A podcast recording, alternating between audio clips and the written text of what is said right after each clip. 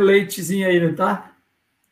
Estou travando é um pouquinho seu som, mas tudo bem. Vamos lá. Tranquilo, vamos lá.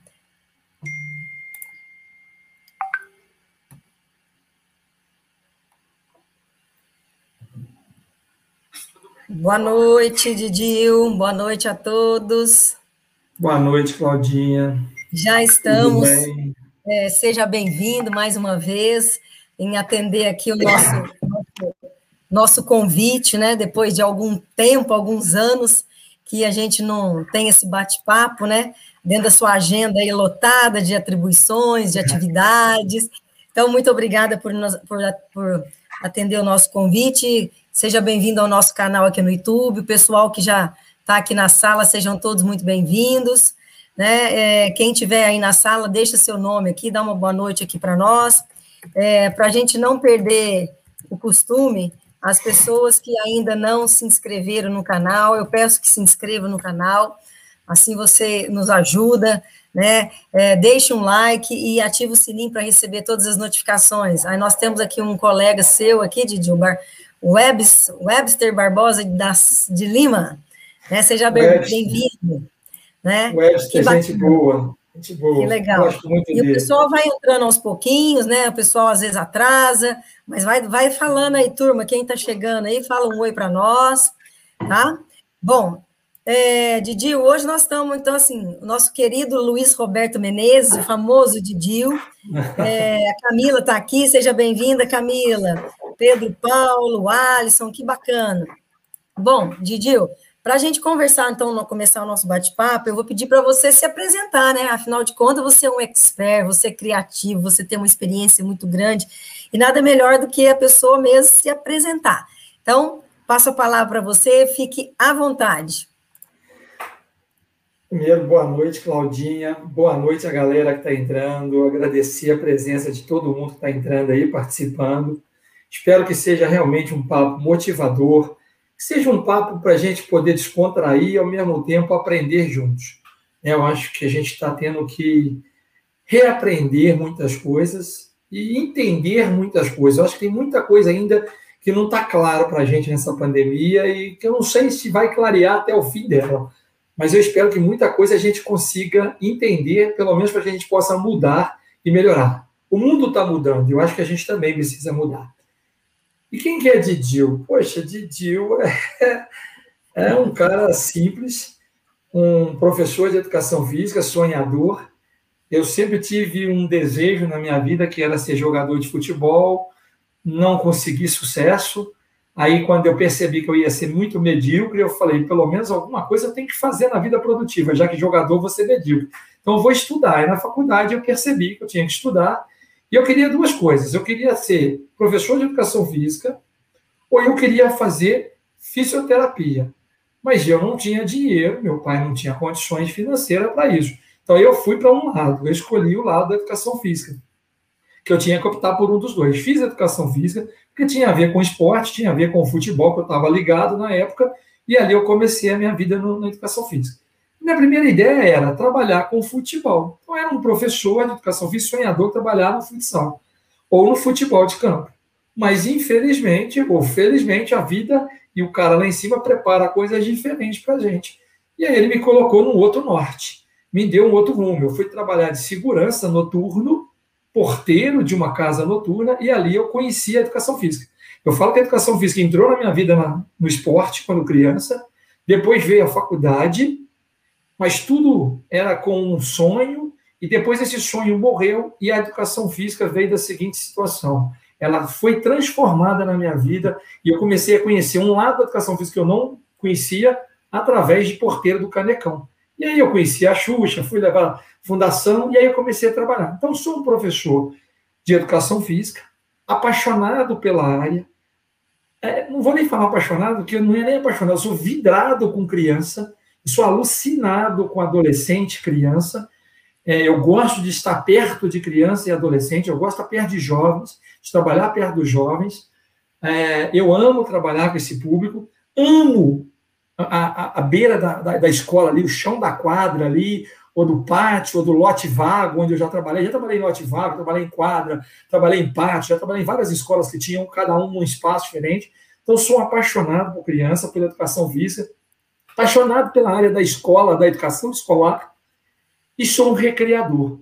Que a Xuxa me fez recreador. Eu não sou um recreador. A Xuxa me fez recreador. O Luciano Nardelli, a Maria Alice Coraz e o Bahia me tornaram recreadores de verdade, porque ela me despertou, a Xuxa me despertou. E eles me ensinaram a trabalhar com uhum. recreação. E aí eu comecei, e hoje eu tenho meus sonhos, que é ter minha empresa, porque eu sempre pensei o seguinte: na vida, ou você tem um projeto de vida, ou você vai trabalhar para alguém que tenha.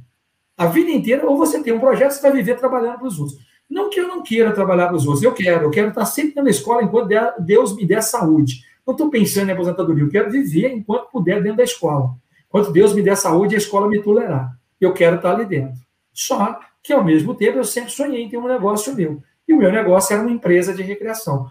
Tenho uma empresa de recreação fechada desde março, desde abril de 2020, por causa da pandemia, mas que fazendo alguns, algumas coisinhas. Nós estamos começando de novo, seja, fazendo alguns bicos quando eu comecei lá na empresa 17 anos atrás, 13 anos atrás, 15 anos, sei lá. Eu comecei fazendo alguns bicos, a empresa tomou um rumo e hoje ela está voltando a fazer bicos, porque a gente está praticamente fechado fazendo alguns bicos. Sou esse cara apaixonado pela educação com pessoas. Sou apaixonado pelo ser humano, por entender a cabeça das pessoas, conversar com as pessoas, fazer amizade. Sou essa pessoa apaixonada pela vida. Que coisa boa, né? Nada como fazer uma introdução tão inspiradora e apaixonante como você tem aí pela, pela educação física. Mas aí, Didi, você contou, né, que desde a pandemia, então, vamos dizer o seguinte: a pandemia mudou muito a sua rotina de trabalho, né? Porque as escolas estão fechadas praticamente um ano, né? E o que que você, o que que isso mudou, o que que impactou em você como pessoa, como profissional, o que que você está enxergando, como é que você está vendo essa pandemia, esse distanciamento dos seus alunos, das crianças, o tanto que você fala que você ama, e eu tenho certeza disso. Como que você está tá vendo tudo isso? Bom dia. É, no, no início, desesperador. Primeiro, porque eu não sou uma pessoa ligada a redes sociais e internet, a virtual. Não sou ligado a esse mundo. Ah, Didi, mas você não é da TV? Eu sou da TV, mas quem trabalha na TV são os artistas. Eu simplesmente trabalho por fora. Eu sou atrás do farol, atrás da câmera, fazendo as bobagens que acontecem na televisão. Mas eu nunca apareci e jamais um dia vou aparecer se Deus me permitir continuar nesse esquecimento aqui atrás, fazendo minhas bobagens, sem ninguém saber que sou eu e quem sabe também não espalha. Então tá tudo bem para mim. Nunca quis ser famoso, não, na fama não me não é uma coisa que me apetece. Então foi um sofrimento muito grande, primeiro pelo lado virtual da coisa. Segundo, a, o distanciamento. O distanciamento daquela paixão que eu tenho. Porque você, sei que tem filhos maravilhosos que já, já já dei tapa na bunda desses meninos, hoje é capaz deles me dar, uma, me dar um tapa na minha bunda, né? Pelo tamanho deles, eu não consigo nem chegar perto. Mas você tem filho maravilhoso. Então, quem tem filho tem uma certa, por mais que esteja ainda com distanciamento e tal, tem uma presença dentro de casa de criança, de adolescente, de jovem. Eu me distanciei totalmente. Eu não tenho filhos, né? Meus três filhos já faleceram. Então, como eu não tenho filho, os meus filhos, essa, essa, essa dor da falta de ser pai, eu transmitia isso para dentro da escola. Então, isso me alimentava. Acordar seis horas da manhã, seis e meia, estar tá na porta da escola, esperando meus alunos na porta para recebê-los com um sorriso e desejá-los um bom dia, para sete horas iniciar a aula. Isso era uma transmissão de um pai acordando um filho num berço para sair, numa cama para sair para a rua. Isso, me, isso eu perdi. Então, isso doeu muito no início também. Então, foi uma dor é, de não saber lidar com a parte virtual e uma dor de distanciamento daquilo que eu amo, que são as crianças. E aí pensar, e agora? O que, que eu vou fazer com as aulas? Porque foi colocado para a gente aulas online. Mas não foi dado nenhum recurso, não foi dado um treinamento, não foi dado um curso, nem falar, meu filho, você que está desesperado, eu vou te ajudar. Não, não faça, professor. E se não fizer, está na rua. Então foi assim que foi feito para o professor. E aí tinha o menino cobrando, escola cobrando, pai cobrando da gente. Então entrei em tal desespero. E ainda a empresa sem perspectiva de nada. Então eu entrei em parafuso. Mas hoje eu estava conversando com meus alunos novatos que começaram comigo esse ano, e eu estava falando justamente: sofrer, sentir tristeza, angústia com a pandemia é normal e é, é, é, é inadmissível você falar que não sentiu. É até normal você falar que sentiu, porque isso todo mundo sentiu. essas angústias, essa aflição.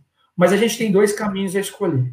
Ou ser uma taça de cristal frágil, que quando está ali bonita, elegante, mas tem uma coisa transforma ela, que ela cair no chão, ela se quebra, vira pedaço, caco de vida e jogada fora. Ou você pode ser um músculo. E eu prefiro ser um músculo. E eu escolhi ser um músculo.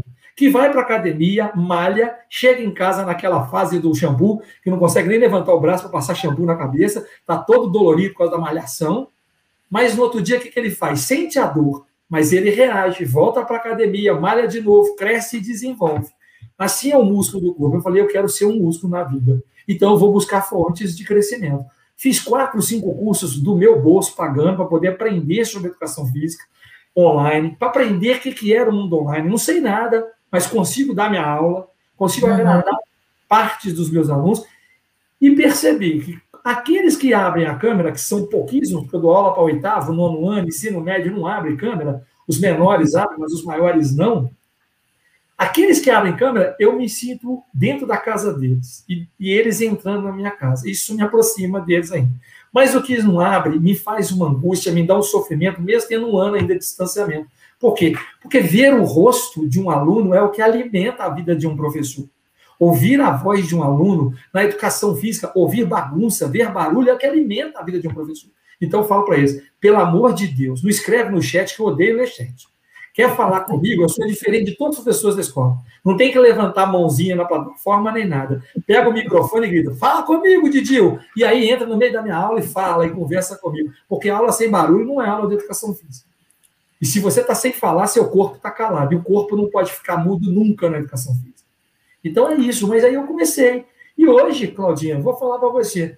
Não sou um expert, mas dou minhas revoladas e dou meu jeito a aula está acontecendo e está saindo redondinha. Graças a Deus. Está indo. Que bom! Está saindo com barulho, está saindo com barulho, ah, né? Está saindo, está saindo. Que coisa boa, né? Que bacana, né? Tem várias pessoas que te dando boas-vindas, vários comentando. Como é bom rever esse grande professor, o melhor do Brasil, né? Andréia, Poliane, Poliane, saudade da nossa aula de Santa Saudade. Como é, é bom beber a, a, fonte do Didi, o Alisson, a Nelminha. Como é bom Nelminha rever fez aniversário esses dias aí, parabéns para ela. Mandei... É, Nelminha, tá vendo? Tá vendo? Mas, Didi, vamos lá. É, educação física escolar. Quando a gente fala de educação física escolar de forma remota, muitas pessoas até se descabelam, né? Se descabelam. Meu Deus, mas como que nós vamos fazer isso? Como é que nós isso vai impactar demais os pais que vão estar, tá, eles vão ter, ter eles é que vão ter a tarefa para as crianças. Como é que você está conduzindo isso de forma planejada, estruturada? E isso que você disse que vocês não tiveram também uma orientação para fazer a, o trabalho remoto. Mas do ponto de vista do planejamento, que eu sei que você é muito criterioso, você é muito cuidadoso, você é muito criativo né? E, e você conseguiu, está conseguindo conduzir de forma assim é, criativa no, no, desenvolvimento das aulas é, é, é remotas? Claudinho, ano passado, quando começou a pandemia, é, até maio, junho, até junho, até final de maio, início de junho, eu dava aula na escola que eu trabalho e era coordenador. Eu, além de dar aula, eu coordenava a educação física, a parte pedagógica da educação física uhum. e a área de esportes da escola né, que eram os treinamentos de equipe, essa coisa toda. Escolinha não, porque a escolinha nossa era do Minas Tênis, mas eu coordenava a parte de esporte da escola. Com a pandemia, todos os treinadores foram demitidos da escola. Eu segurei o máximo que eu podia. Chegou uma hora, não deu mais, a escola falou: olha, está todo mundo na rua. Falei, é, se todo mundo vai para a rua, então eu também acho que eu tenho que ir. Só que eu esqueci de falar que eu achava que eu tinha que ir quando coordenador de treinamento de equipes, né, como coordenação de, de equipes. E aí eles entenderam aquilo, acharam ótimo, escola que paga, né? Ela que paga, diminuir o salário é bom para a receita. O que, que eles fizeram? Ah, então entendemos. Você está demitido da coordenação geral. E aí eu fui demitido como coordenador de pedagogia, de educação física, parte pedagógica e do esporte. E aí eu virei só professor e hoje eu estou só como professor da escola. Mas enquanto a pandemia chegou e eu estava como coordenador, uma coisa que eu falei, galera, como eu não sei, não me perguntem como. O meu grupo de educação física eu falava, eu não sei como, eu não sei como usar a melhor ferramenta, a melhor maneira, não sei. Nós vamos ter que aprender junto, vamos ter que nos ajudar. Né? Vamos ter que fazer. Nunca fizemos tanto, tanta necessidade de um trabalho de equipe como a gente vai ter agora. A gente precisa ser equipe, estender a mão para o outro, cada um é, sanar as dúvidas do outro e, e nos ajudarmos. Mas uma coisa nós não podemos deixar de acontecer. Não pode, simplesmente porque veio uma pandemia, a gente abandonar a BNCC, que regulamenta a nossa área, a educação, e simplesmente falar, agora eu faço de qualquer jeito no online, que eu caí numa pandemia. Não.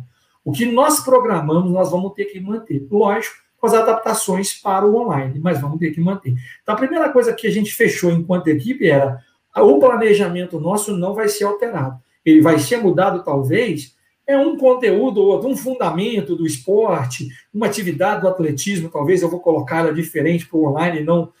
Mas o conteúdo, atletismo, dança, ginástica, as coisas que nós colocamos no nosso planejamento anual, nós vamos manter.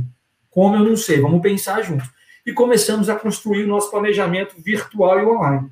E aí acontecia. E aí a gente foi fazendo, um fazia curso, outro fazia, falou: olha, aprendi uma plataforma legal para montar jogos online.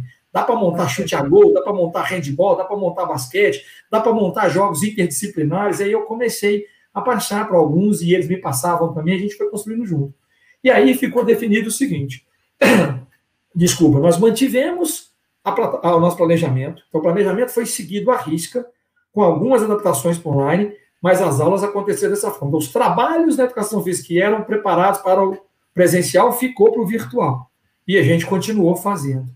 A, eu fiz a festa junina, mantive a festa junina na escola, a gente fez a festa junina, fizemos a festa junina online, mantive as Olimpíadas, porém sem futsal, vôlei, basquete handball, que é o carro-chefe das Olimpíadas no colégio, dos quarteto mágico, a gente sabe que é o, que é o ponto-chave da escola, mas eu fiz uma Olimpíadas de jogos eletrônicos e de gincana entre as salas. Torta na cara, passa ou repassa, a gente fez torta na cara.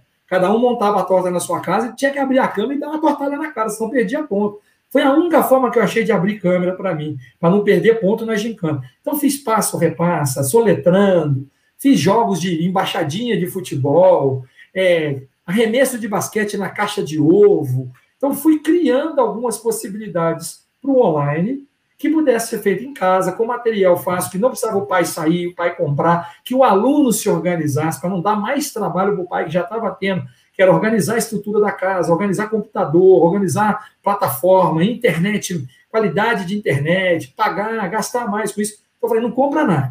Eu quero um copo, não tem um copo, pega uma caixa de fósforo e vamos improvisar com ela. Então a gente foi criando esse hábito e hoje está funcionando legal.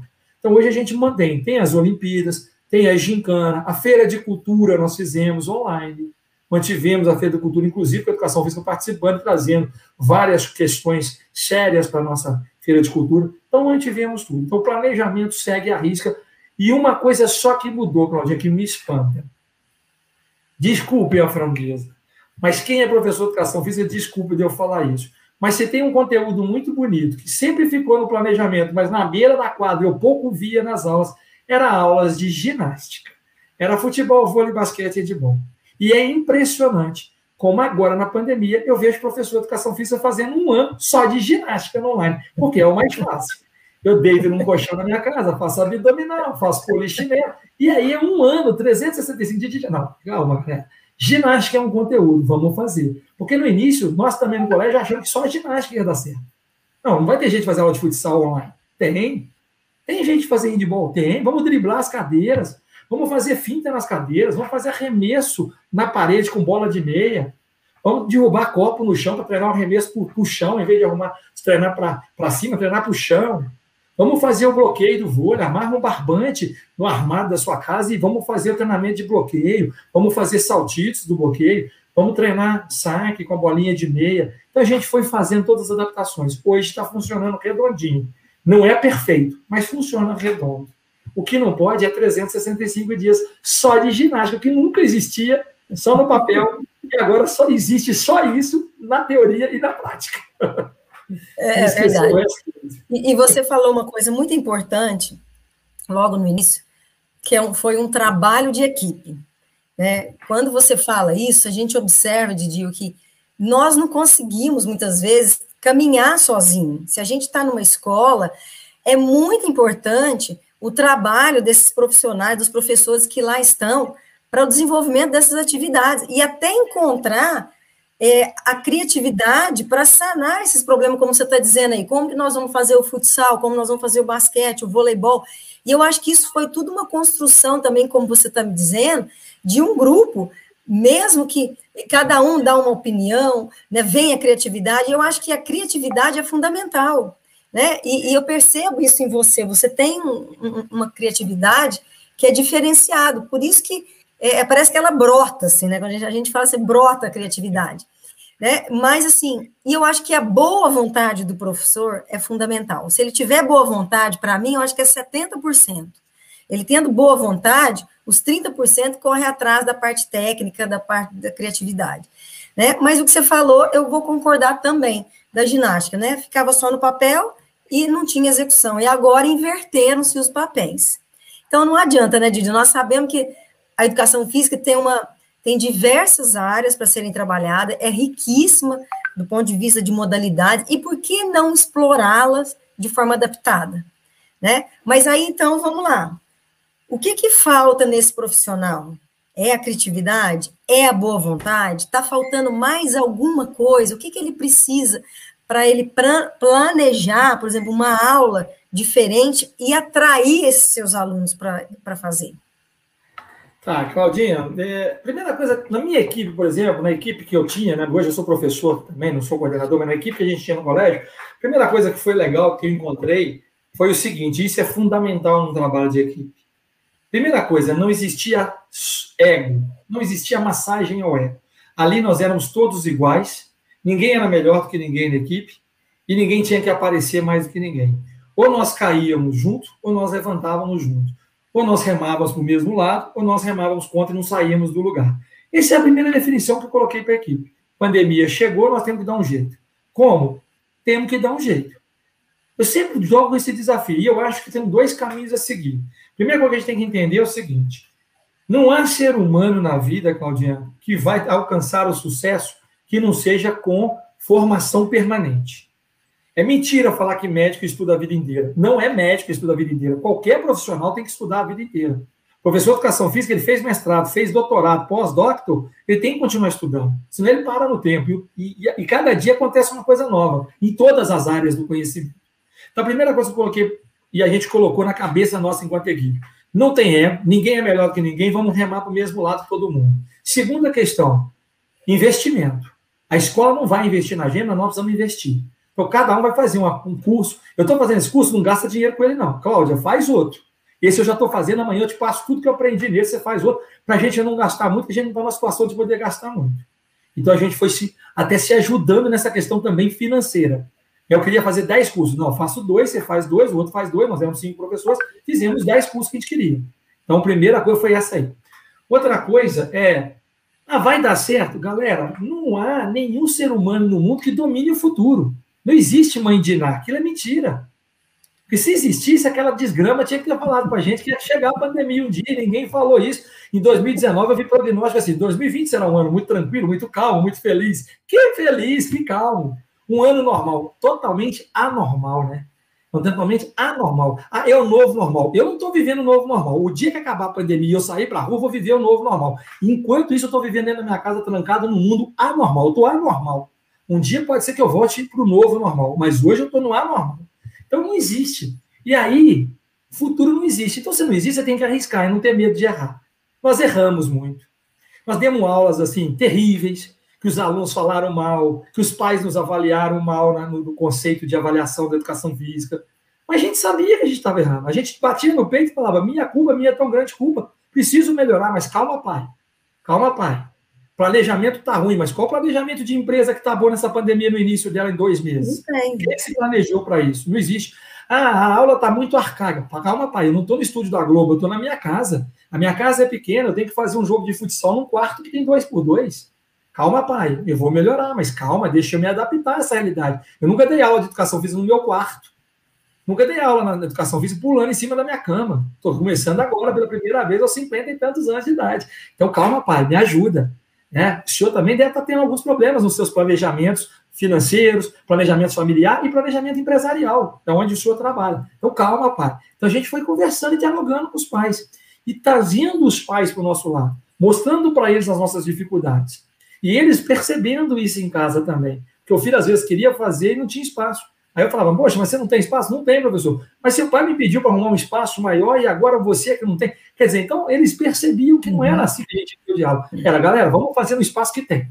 Se não tem grande, faz no pequeno. Vamos improvisar. E vamos. Até a hora que a gente vai acertar isso aí. Então a gente foi se arriscando, sem medo de errar. E erramos muito. E estamos errando até hoje. Estamos errando muito, estamos batendo cabeça, estamos errando. Hoje mesmo eu fiz uma aula, não deu certo tudo que eu planejei. Eu tive que cortar a aula no meio, porque não estava dando certo. O tempo que eu tinha pensado para o online não foi, é, não é a mesma coisa que o presencial. Aqui um aluno para, te pergunta, o outro liga o microfone, o outro não abre a câmera, aí você pede, abre a câmera, não estou vendo você para te corrigir. Aí ele abre, até ele abrir, dá delay na, na internet, a internet cai, não sei o quê. Então, calma, calma, pai, nós vamos acertando aos poucos, mas vamos. Então a gente foi fazendo isso, Claudinho. A gente foi traçando esse meio. Então, assim, erramos muito, batendo cabeça, mas é fundamental que a equipe se coloque à disposição de trabalhar e ser unida, sem ego. Aí eu tenho que ser o melhor. Não, não tem que ser melhor do que ninguém. Ninguém é melhor do que ninguém. É.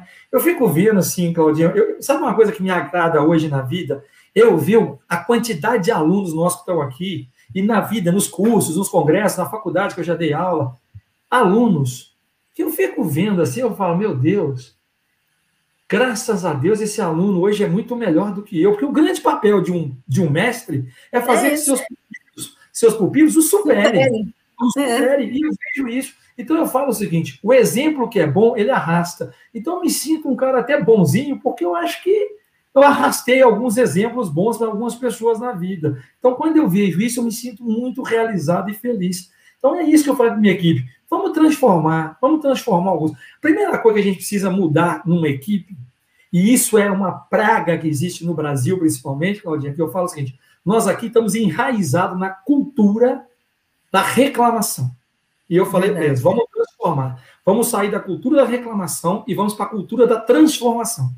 A pandemia está pedindo: sai da cultura da reclamação e vai para a cultura da transformação, senão você vai morrer parado no lugar. E Exatamente. é isso. E criatividade eu não tenho ninguém que falta, porque não existe ninguém que não tenha criatividade. Eu gosto muito de uma frase do Luciano Nardelli que ele fala: todo ser humano tem a criatividade, porém tem preguiça para usá-la.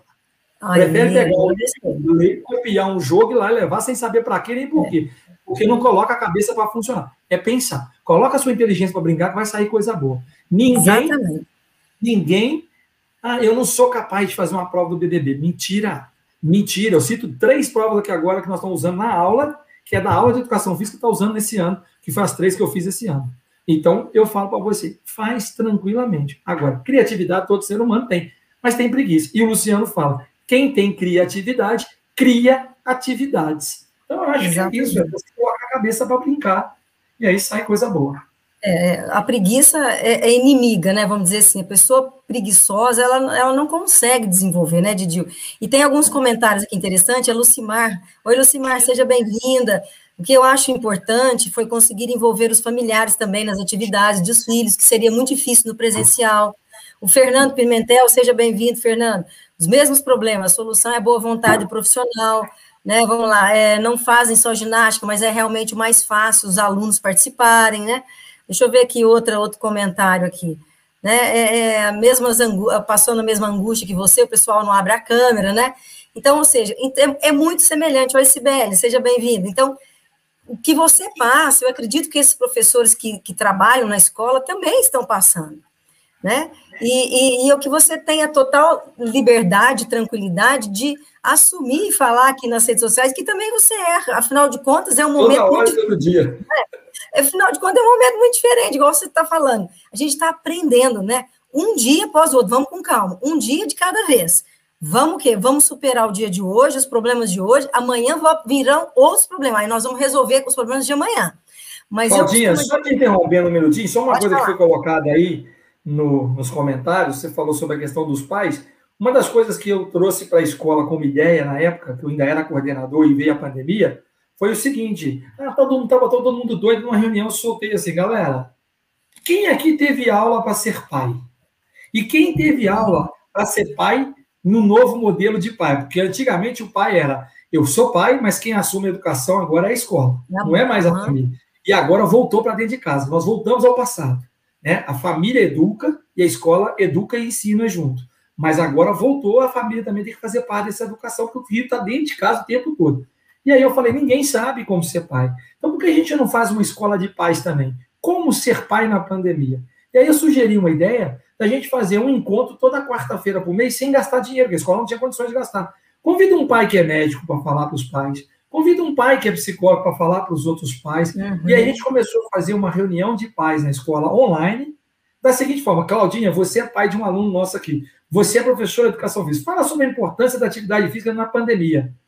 Vai dar uma palestra sobre isso hoje e, e manter o um aluno ativo em, com atividade física dentro de casa para melhorar a sua imunidade. Fala sobre isso. Então, fez uma palestra. No mês seguinte, convidei um médico para falar como é que estava a Covid, quando sair, cuidado, máscara, alguém de coisa toda. Uma psicóloga para falar para os pais. Isso nos fortaleceu. Isso ajudou o grupo de professores. Isso contribuiu muito com a gente, porque os pais vieram junto com a gente. Por quê? Porque eram pais que tinham conhecimento maior falando da situação que nós também estávamos vivendo dentro da escola e que precisava dessa parceria, senão a gente não ia chegar em lugar nenhum. Então, essa coisa de fazer uma reunião de pais foi muito interessante nesse sentido. Uma escola de pais sem gasto.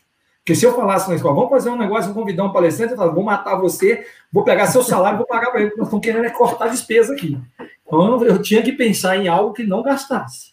Então, foi a sugestão. Bacana, muito bacana, é, uma sugestão muito boa aí para o pessoal, hein? Vocês que estão aí, que estão na escola, aí, ó, leva para a direção, né? E quem sabe vocês conseguem implantar isso e, e é muito bacana. Porque cada um vai passar um pouquinho da sua experiência e que vai colaborar, contribuir para aquele pai que realmente ainda não, não, pensou nisso, né? Mas o que eu estava dizendo é, é, é, uma coisa assim que eu acho o seguinte: se a gente não resolve o problema, Didil, ele torna-se seu. Se você não resolve, vai acumulando os problemas. Então, eu sou, da, da, eu sou muito proativo, então eu, eu quero resolver os problemas. Se aparecer um problema agora, eu preciso resolver. E eu acho que essa pandemia é o que mais teve de forma assim repetida eram problemas. E vocês que estão na escola, talvez vocês tenham mais depoimentos e mais casos para contar até do que eu que estou trabalhando muito mais agora no online. Né? Voltamos presencial, mas nosso trabalho ainda está restrito com os alunos. Então, eu acho o seguinte: não deixa para amanhã né? Resolva, chama a sua equipe, organiza, estrutura como vocês vão resolver esse problema. Né? E isso também é uma parte que, que a equipe, se ela está bem alinhada, né, Didil, consegue resolver de forma mais pontual, né? É, eu acho que a gente tem que estar tá bem alinhado e com a linguagem única. É, porque tem aquela, ah, eu é, também acho, pai, também acho. Não, não tem, não me acho, não, pai. Não, pai, não é assim. Calma, pai, nós estamos conversando, teremos uma reunião semana que vem, vamos resolver isso aí da melhor forma possível. Ah, eu também acho, pai, eu também pensei, vi falando que era assim. Não, aí, aí você piora a situação. Então tem que ter uma, uma fala única, um direcionamento único, né? E um norte. É isso que nós vamos fazer, é isso. Então, sentamos, combinamos, vamos cada um agora arregaçar as mangas, fazer, dar, dar a sua contribuição para o grupo. Não é hora de pensar no individual, é hora de pensar no coletivo. E uma outra coisa também. Tem muita gente querendo fazer coisas mirabolantes. Eu acho que nessa pandemia, já tem quase um ano, mas mesmo quase um ano, menos é mais. Menos é mais. Então não faz coisa muito mirabolante, não, porque você não vai conseguir cumprir seu planejamento, não.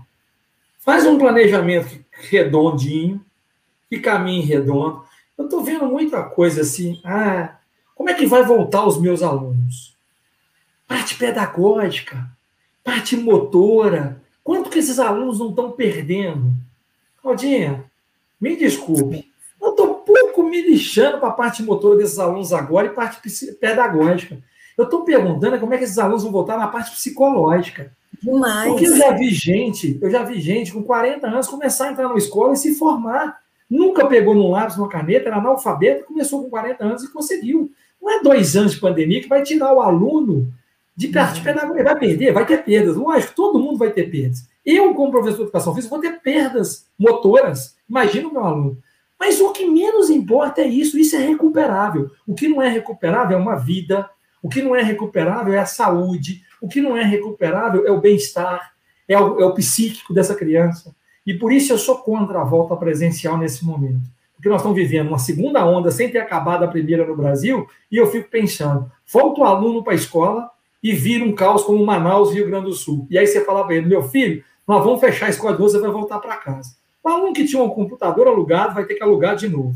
Vai ter que pensar onde fazer aula de novo, porque o quarto foi transformado em, em quarto de costura da mãe de novo, porque virou quarto de aula, agora o quarto de costura já virou.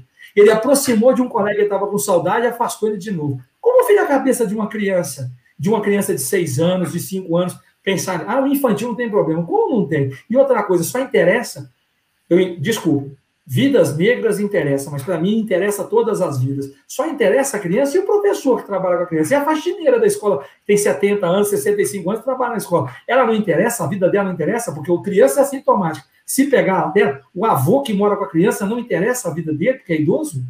Que, que vidas que estão interessando hoje para gente no Brasil falar em volta às aulas no infantil? Que vidas que estão interessando? E o que é pior para mim é ver os pais falando, eu quero que volte às aulas porque eu preciso trabalhar, eu tenho que fazer isso, eu não estou conseguindo ficar dentro de casa mais com meu filho. Nenhum momento eu vejo falando, meu filho precisa disso. É os, nós adultos que precisamos. Mas e a cabeça é. das crianças? E a criança, que é o fundamental dentro da escola hoje? Como é que está a cabeça dela? Como é que vai ficar se voltar e interromper de novo? Se ficar, vai e volta, vai e volta, vai e volta. Como é que fica a cabeça de uma criança de seis anos? Dá para falar para ela? A pandemia piorou, você vai ter que voltar para casa. Daqui uma semana você volta. Daqui duas semanas você para. Daqui três semanas você volta. Dá para uma criança de seis anos ter uma estrutura para poder pensar nisso, já que a coisa está caminhando redondinha? Será que nós vamos nadar, nadar, nadar para morrer na praia? Eu não acredito. Eu acho que é muita falta de responsabilidade. É, Desculpe quem está voltando, quem é a favor, mas eu sou contra. É, e, e, e, e, nós estamos vendo que cada, cada cidade, cada estado está tendo assim algumas condutas, né? Como, como já é de costume, né? Cada estado tem uma conduta. E você que está em BH, é, as escolas, como é que estão tá os procedimentos das escolas privadas e públicas? Você tem alguma informação para que você possa nos trazer aí? Protocolos todos armados. O desenho está todo bonito, está tudo bonito. Tapete, cadeiras distanciadas, higienização nas salas, higienização na porta, álcool em gel em todos os corredores. A beleza da escola está linda, mas ela ainda está sem vida. E eu não sei se levar o aluno para lá dessa vez, na pandemia, e no auge da pandemia que nós estamos vivendo novamente, nós nunca tivemos. Nós estamos, nós estamos parecendo nós estamos no início de uma pandemia. Estamos batendo recorde de óbito no Brasil. Hoje foi recorde em São Paulo de óbito. E aí eu falo: será que levar a criança para a escola vai trazer vida ou vai trazer mais problemas? Eu não quero falar outra palavra que eu não gosto. Então é isso que eu fico pensando. Está tudo preparado. O movimento dos pais e de alguns sindicatos é muito forte para a volta às uhum. aulas. Mas eu acho que tem algumas pessoas da área da saúde, algumas pessoas da área da educação e algumas pessoas da prefeitura que são contra e estão conseguindo e estão fazendo o máximo. Eu tenho dois cunhados que são médicos e ele fala: se voltar às aulas, nós entregamos os pontos nos hospitais, porque nós não vamos dar conta mais. Não vamos dar conta. Basta olhar, é um feriado de carnaval, surto sim, de novo. Sim. É um feriado de Natal, surto de novo no Brasil. Porque eu sempre falei, Claudio, o problema não é só o Covid. O problema é a educação nossa. Por que, que o outro país está melhor? Porque o outro país tem uma educação melhor que a nossa. Vamos ser honestos, nós não somos. As praias estão lotadas. Os bares, eu passo perto de casa aqui quando eu vou visitar minha mãe e volto, eu passo dentro do carro, eu olho os bares, existe pandemia. Que Covid? Hoje tem Covid. E que é um lugar pior para você infectar do que num bar, porque ninguém fica demais, como é que você vai comer e tomar alguma coisa demais? É impossível. Então não vem me enganar que ali não tem contato. Tem contato. As mesas não estão no distanciamento ideal. E mesmo distanciamento, eu fico me perguntando. Como que é o distanciamento da escola? Eu não entendo. Eu entendo o protocolo da escola. Foi o que eu sempre questionei na Secretaria de Educação do Paraná, que eu estava fazendo uma consultoria lá o ano passado. Distanciamento na escola. Uma carteira tem que ficar um metro e meio da outra. Mas o menino pode vir na van do lado do outro? Por que o distanciamento da escola? E o menino que tem que vir de transporte público? Ele vem no metrô sentado no, do lado do outro, ele vem encostado. No metro. É. Ele vem no ônibus de pendurado no outro. Não tem, não tem. Na escola tem um metro de distância. Vem, por que ele tem que ficar um metro e meio na escola se ele vem dentro do ônibus pregado no outro, vem dentro da van junto? Eu não entendo. Por que o distanciamento da escola se no ônibus está junto? Então, não entendo essas contradições. É uma coisa que eu não entendo. Agora, eu não fico batendo em ninguém porque eu falo como Cortella fala: quem tiver a solução que atire a primeira pedra. Eu não tenho, então eu não tiro pedra em ninguém. Eu defendo as minhas, as minhas visões. Eu acho uhum. assim. Mas também, se falar comigo, você está totalmente errado. Beleza, eu aceito sua me opinião. Me convença, né? Então me convença. Né? Você é dono da verdade. Mas quem me tiver convença. a solução, que atire a primeira pedra. Eu não atiro pedra em ninguém. Quem voltou, voltou. Deu certo? Deu certo, graças a Deus. Se não deu, está passando agora o aperto. E aí, quem voltar tem que segurar o, a rédea, né, Cláudio? Porque o que eu não gosto é de assim, vamos voltar à aula, voltou, aconteceu um desastre na cidade, fala, gente, por que que voltou? Não, eu não sei, foi pressão. Não, foi pressão não, você tinha o papel e a caneta na mão, você assinou, meu amigo, acabou, você autorizou. É, é. Tá aí sendo pago para aguentar a pressão, se você não aguenta, você está no lugar errado. É, então, inclusive que a Nelminha até traz aqui um comentário, né, que a educação infantil é muito difícil de manter o distanciamento, precisa de pegar no colo, né, o choro, né, a limpeza às vezes do nariz, é muito difícil o retorno presencial. Como é que vai fazer os CMEs, né, a educação infantil? E a gente observa que é isso difícil mesmo, né? Se para o pai que está dentro de uma casa, ele está, vamos dizer, de saco cheio, né? Agora é o que você falou, ele quer mais é que a criança volte para que ele tenha liberdade de, de, voltar a fazer o que ele estava fazendo. Né? Mas isso vai impactar muito, vai impactar, é, é uma, é, um, é, é, é um ciclo, né? uma rede muito grande, vai impactar as outras pessoas que estão trabalhando, tudo isso. E às vezes ele não está enxergando isso. Não. Ele não está vendo isso, né? Exatamente. É, e, e, assim, eu acho, e você, tá, você me disse logo antes, na hora que nós começamos o nosso bate-papo, que a previsão aí de retorno presencial, é, é, agosto que você falou? Alguma coisa nesse sentido? Não, é, é, é março. Era março, março agora. Infantil voltaria em março. Qual? Com essa onda que veio, cortaram a data que ia voltar. Algumas escolas foram junto à prefeitura e conseguiram alvará para funcionar como recreação. Não é aula, é tipo integral. Mas com brincadeira, jogos, recreação, esse cuidado. Tipo uma creche, cuidar da criança enquanto o pai está na rua trabalhando. Algumas conseguiram varar para isso, mas não é aula. É tipo creche, para tomar conta, brincar, fazer as, as coisas do dia a dia ali, na, ali. Algumas conseguiram alvará. Algumas estão voltando com esse alvará. Há uhum. uma conversa que pode ser que o infantil volte em abril se melhorar essas duas semanas. Dizem que essas duas semanas aqui, ou no Brasil de uma forma geral, por causa do carnaval, carnaval? É, por causa do carnaval, né? Foi um feriado, por causa do carnaval, essas duas semanas podem ser as duas semanas cruciais para o Brasil.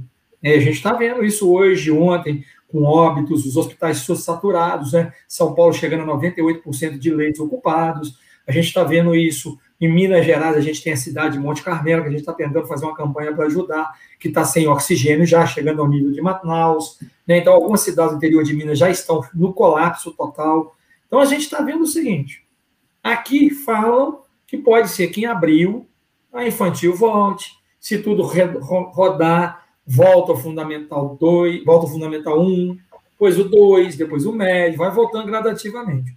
Mas eu, Didi, eu acho que se continuar a onda do jeito que está, se voltar o infantil e o fundamental 1, tende a piorar a situação de novo. E se piorar, vai ter que fechar de novo. E aí a gente vai jogar para julho de novo. E aí eu não sei se a gente volta esse ano. Eu, Didi, eu não sei quando que volta. A conversa era março, não voltou. E agora há uma conversa em abril aqui, aqui em Belo Horizonte infantil, mas assim, tudo é conversa, é fake. Tudo é notícia que eu, eu ouço passo para você sem saber a fonte. Hoje mesmo chegou uma fonte. Já chegou vacina para todo mundo que tem 80 anos em Belo Horizonte a partir de manhã. Já falaram na prefeitura que é mentira. Então, é. ninguém sabe. Pessoal joga na é, internet. É, infelizmente, isso está acontecendo demais. A gente fica até. não sabe como vai acredita ou não acredita, né? Enfim, é, muito, é muita informação desencontrada, né? E, e torna-se um caos geral, né? Uma insegurança muito grande. Que você falou uma coisa muito importante que eu quero retomar agora, que é a preocupação com a saúde mental, psíquica da criança, do, do jovem, do adulto, do, do, professor, porque tudo, todos foram impactados. Né? Essa é a grande preocupação.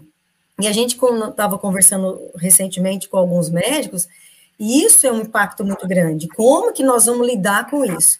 A parte motora, a gente consegue recuperar, né? Nós sabemos disso. Se manter uma regularidade, até é recomendado, hoje eu estava em reunião do Cela Fisc, a recomendação ainda continua e muito severa. A recomendação agora no Covid é atividade moderada.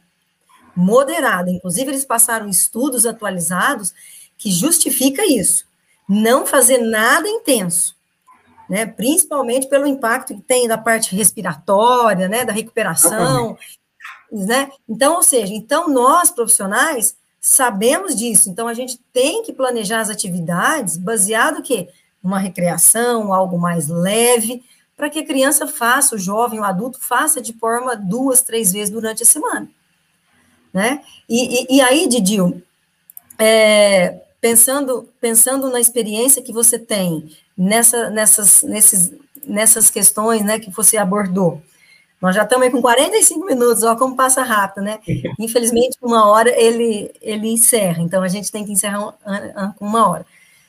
O que, que você poderia trazer aqui para nós, para os professores de educação física, para as pessoas que trabalham com recreação, seja num projeto, na, na escola, é, qual seria, assim, o seu conselho, né?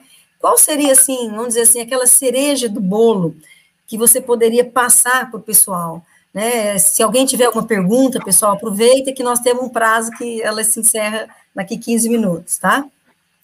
Claudinha, a primeira coisa é que eu falei, menos é mais. E você acabou de falar sobre isso. Tudo é pouca intensidade, não só atividade física, mas os jogos também, jogos mais simples, jogos menos de menos complexidade, nós estamos online, se o menino tiver um erro, eu não consigo chegar perto, eu não consigo atender de forma correta para corrigi-lo.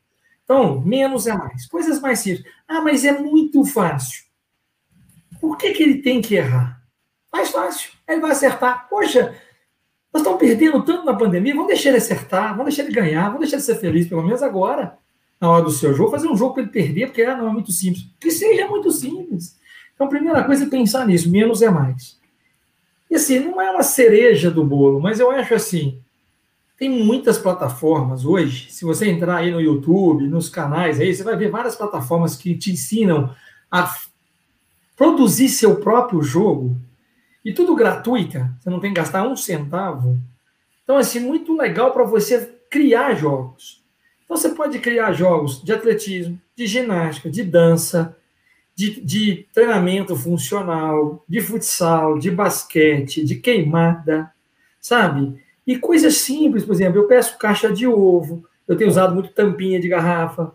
A gente fez um, agora, uma, por exemplo, um, um jogo tipo War de tampinha de garrafa. Então eu pedi a eles, coloca, pega para mim sete tampinhas da mesma cor. Então um pegava sete tampinhas vermelho, outro verde, para a gente jogar desafiando a mãe, o pai em casa, seu irmão, para você brincar. Então o que, que era o jogo? Pegava as tampinhas, colocava elas num, num espaço delimitado na sua casa, no chão, espalhados, que seriam os continentes e uma tampinha uhum. preta você vai dar o peteleco. Então eu vou dar um peteleco, tem que acertar e tirar o seu, o seu soldado dentro do continente. Se eu tirar o seu soldado do continente, eu ganhei o jogo.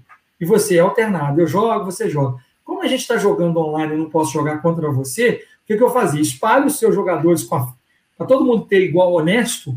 Põe uma régua, 30 centímetros, 30 mais 30, 60 centímetros. Então espalhe os soldados a 60 centímetros e a partir de 60 centímetros nós vamos dar o peteleco. Quem conseguir tirar todos os soldados primeiro ganha. Só nós vamos fazer alternado. Eu dou o Peteleco, agora é a Claudinha, depois é o Alisson, depois é a Nelma, depois é o Epstein, agora sou eu de novo.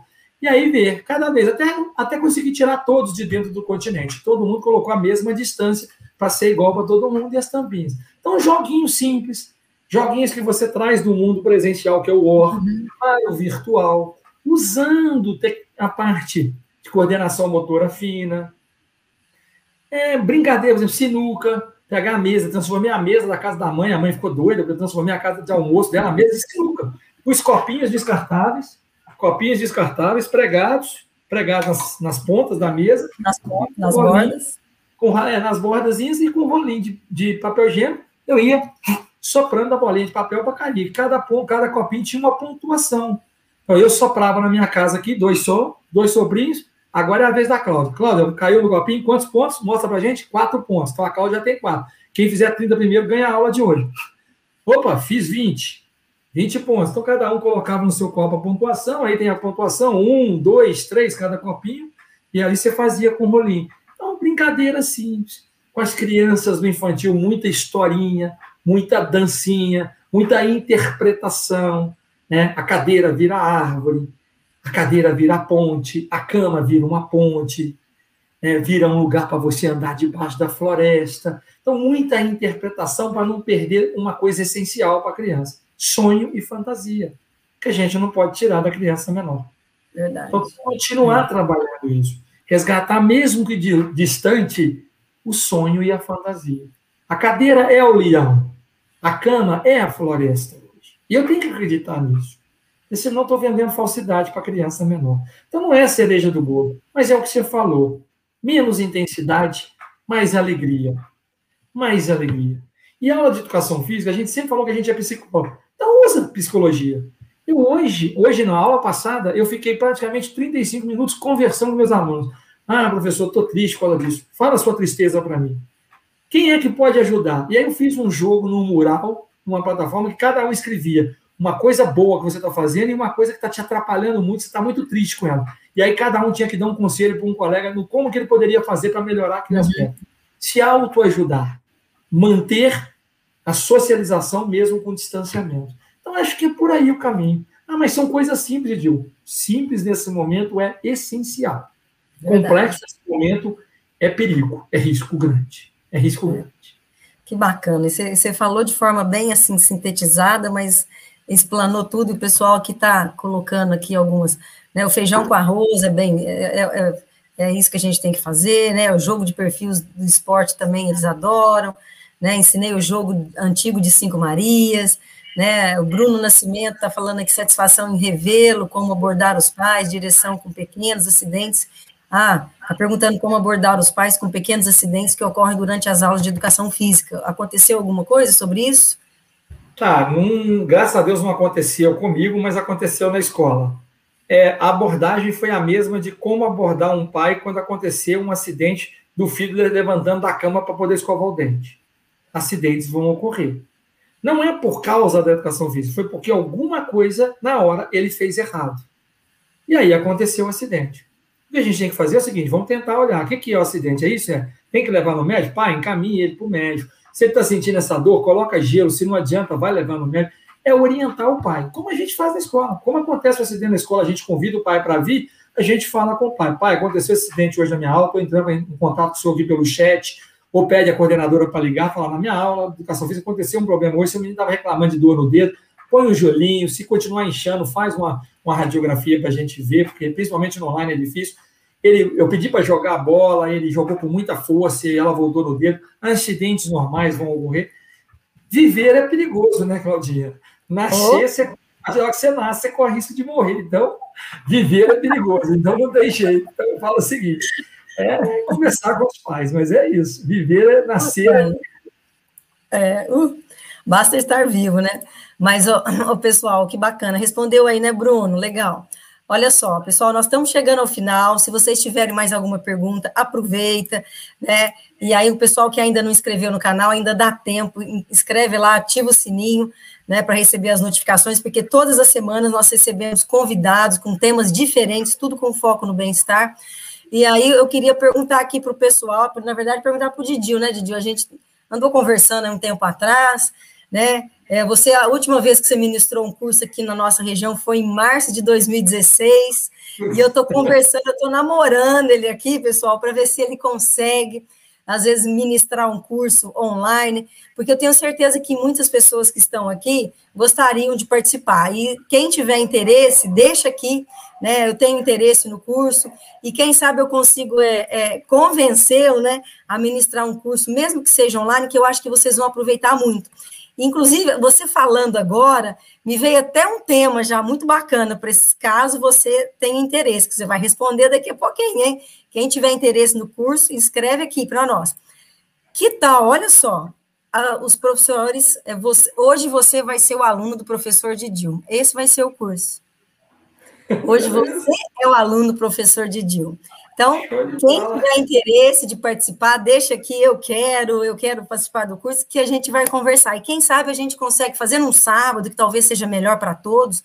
Não sei como é que está a sua agenda, Didil, mas a gente pode, né, tá pode pensar nisso daí. Quem sabe. Ah, tá tranquila? Então, aí, ó, que beleza. Tá tranquilo, aí, tranquilo. aí, pessoal, aí, ó, vamos, vamos, vamos incentivar ele aqui para ele ministrar um curso online e vocês vão ser os alunos dele, né? Olha que bacana. Então, vocês vão participar das atividades. Eu acho que isso vai ser uma experiência muito bacana, muito enriquecedora para os professores que trabalham, né? E, e aí, pessoal, nós, nós, estamos, nós temos só quatro minutos. Eu quero aproveitar e agradecer imensamente, tá, Didil, a sua, sua presença. Você sempre tão gentil, sempre muito, assim, é, prestativo e sempre trazendo palavras que, de forma, assim, clara e que nos toca do profundamente o coração. E eu tenho certeza que as pessoas que estão aqui, Adriana Orlandi, Ana Paula Paim, a Rita, Fernando, que eu estou vendo aqui, Poliane, são pessoas que gostam de você, que conhecem o seu trabalho e estão aqui de novo porque é, acreditam em todo o seu potencial. Né? E isso faz uma diferença muito, muito grande mesmo. Então, eu quero te agradecer muito, agradeço a todos que estão presentes, e tem uma pergunta aqui que eu acho que vale a pena a gente correr com a resposta, né? Aluno cadeirante nas atividades remotas em casa. Teve algum? Normal. Do mesmo jeito que a gente está fazendo na escola. Faz a adaptação e vai junto. Faz a adaptação na parte prática, por isso os jogos estão mais tranquilos. O que eu faço no chão, ele faz na mesa, entendeu? O rebater a bola ele faz, o, o zigue-zague ele faz com a cadeira, pelos conezinhos, nossos cones são esses aqui, rolinho de papel higiênico, né? E ele faz normal. Ah, não deu para fazer? Vamos adaptar que, que você pode fazer parecido com isso? Me ajuda. Eu não estou conseguindo pensar, você me ajuda. O aluno traz ideia. Não tem que ter vergonha de perguntar para o aluno. Tá certo? Mas tem que fazer. Do mesmo jeito que eu adapto na quadra, eu tenho que adaptar na casa. Não pode excluir. Exclusão nunca. Nem no, nem no virtual, nem no presencial, nem no online, nem no sonho. Exclusão nunca. Na educação física. Tá certo? Bacana. Claudinha, é, muito ótimo. Curso, estou à disposição. Muito obrigado a você, a todos que entraram aqui, que tiveram que me atolerar uma hora aí falando para vocês. Muito obrigado. É, eu não estou esse ano, fiz três provas só no BBB, porque está todo mundo em pandemia, todo mundo concentrado, todo mundo confinado, igual os, os BBBs, mas eu não posso estar no Rio confinado, então não fui esse ano. Mas assistam, critiquem, porque são professores de educação física trabalhando ali na televisão, e vem coisa nova aí. Né? Vem um programa novo na TV, e com Marcos Mion na Globo, e a gente vai fazer umas bobagens lá novas aí, tá pintando aí. Depois vai ser uma surpresa aí, algumas pessoas já estão vendo alguns comentários, mas depois a gente vai poder um dia falar sobre isso aí, vem coisa nova aí, bacana, para a gente explorar mais a criatividade e fazer mais um monte de besteira, que a gente nasceu para isso e a gente vai morrer fazendo bobagem. Mas fazer besteira pro bem é bom demais, olha só, né? É, olha, é bom demais. Para terminar, Mas, ó, eu só queria deixar uma coisa para terminar aqui rápido dizer para vocês o seguinte: sonhem. O que move a vida das pessoas são as promessas e os sonhos. Mas o mais importante são as atitudes para transformá-los em realidades. E não ficar só no sonho e na promessa. Sonhe grande, sonhar grande é maravilhoso. Mas sonho bom também vale a pena. Sonhos pequenos também vale a pena. Quem sonha só grande, às vezes perde pequenas oportunidades que são grandes revoluções na nossa vida. Principalmente na pandemia, Pense que menos é mais. Sonhe, sonhe bom. Sonho pequeno, mas que faz grandes revoluções na sua vida. Fica aí o recado. Show. Que bacana, que, que Obrigado, encerrar, encerrar esse bate-papo com essa, com essa sua reflexão é muito, é muito produtivo e a gente fica muito feliz. Ó, que bom que você passou uma hora conosco e voou.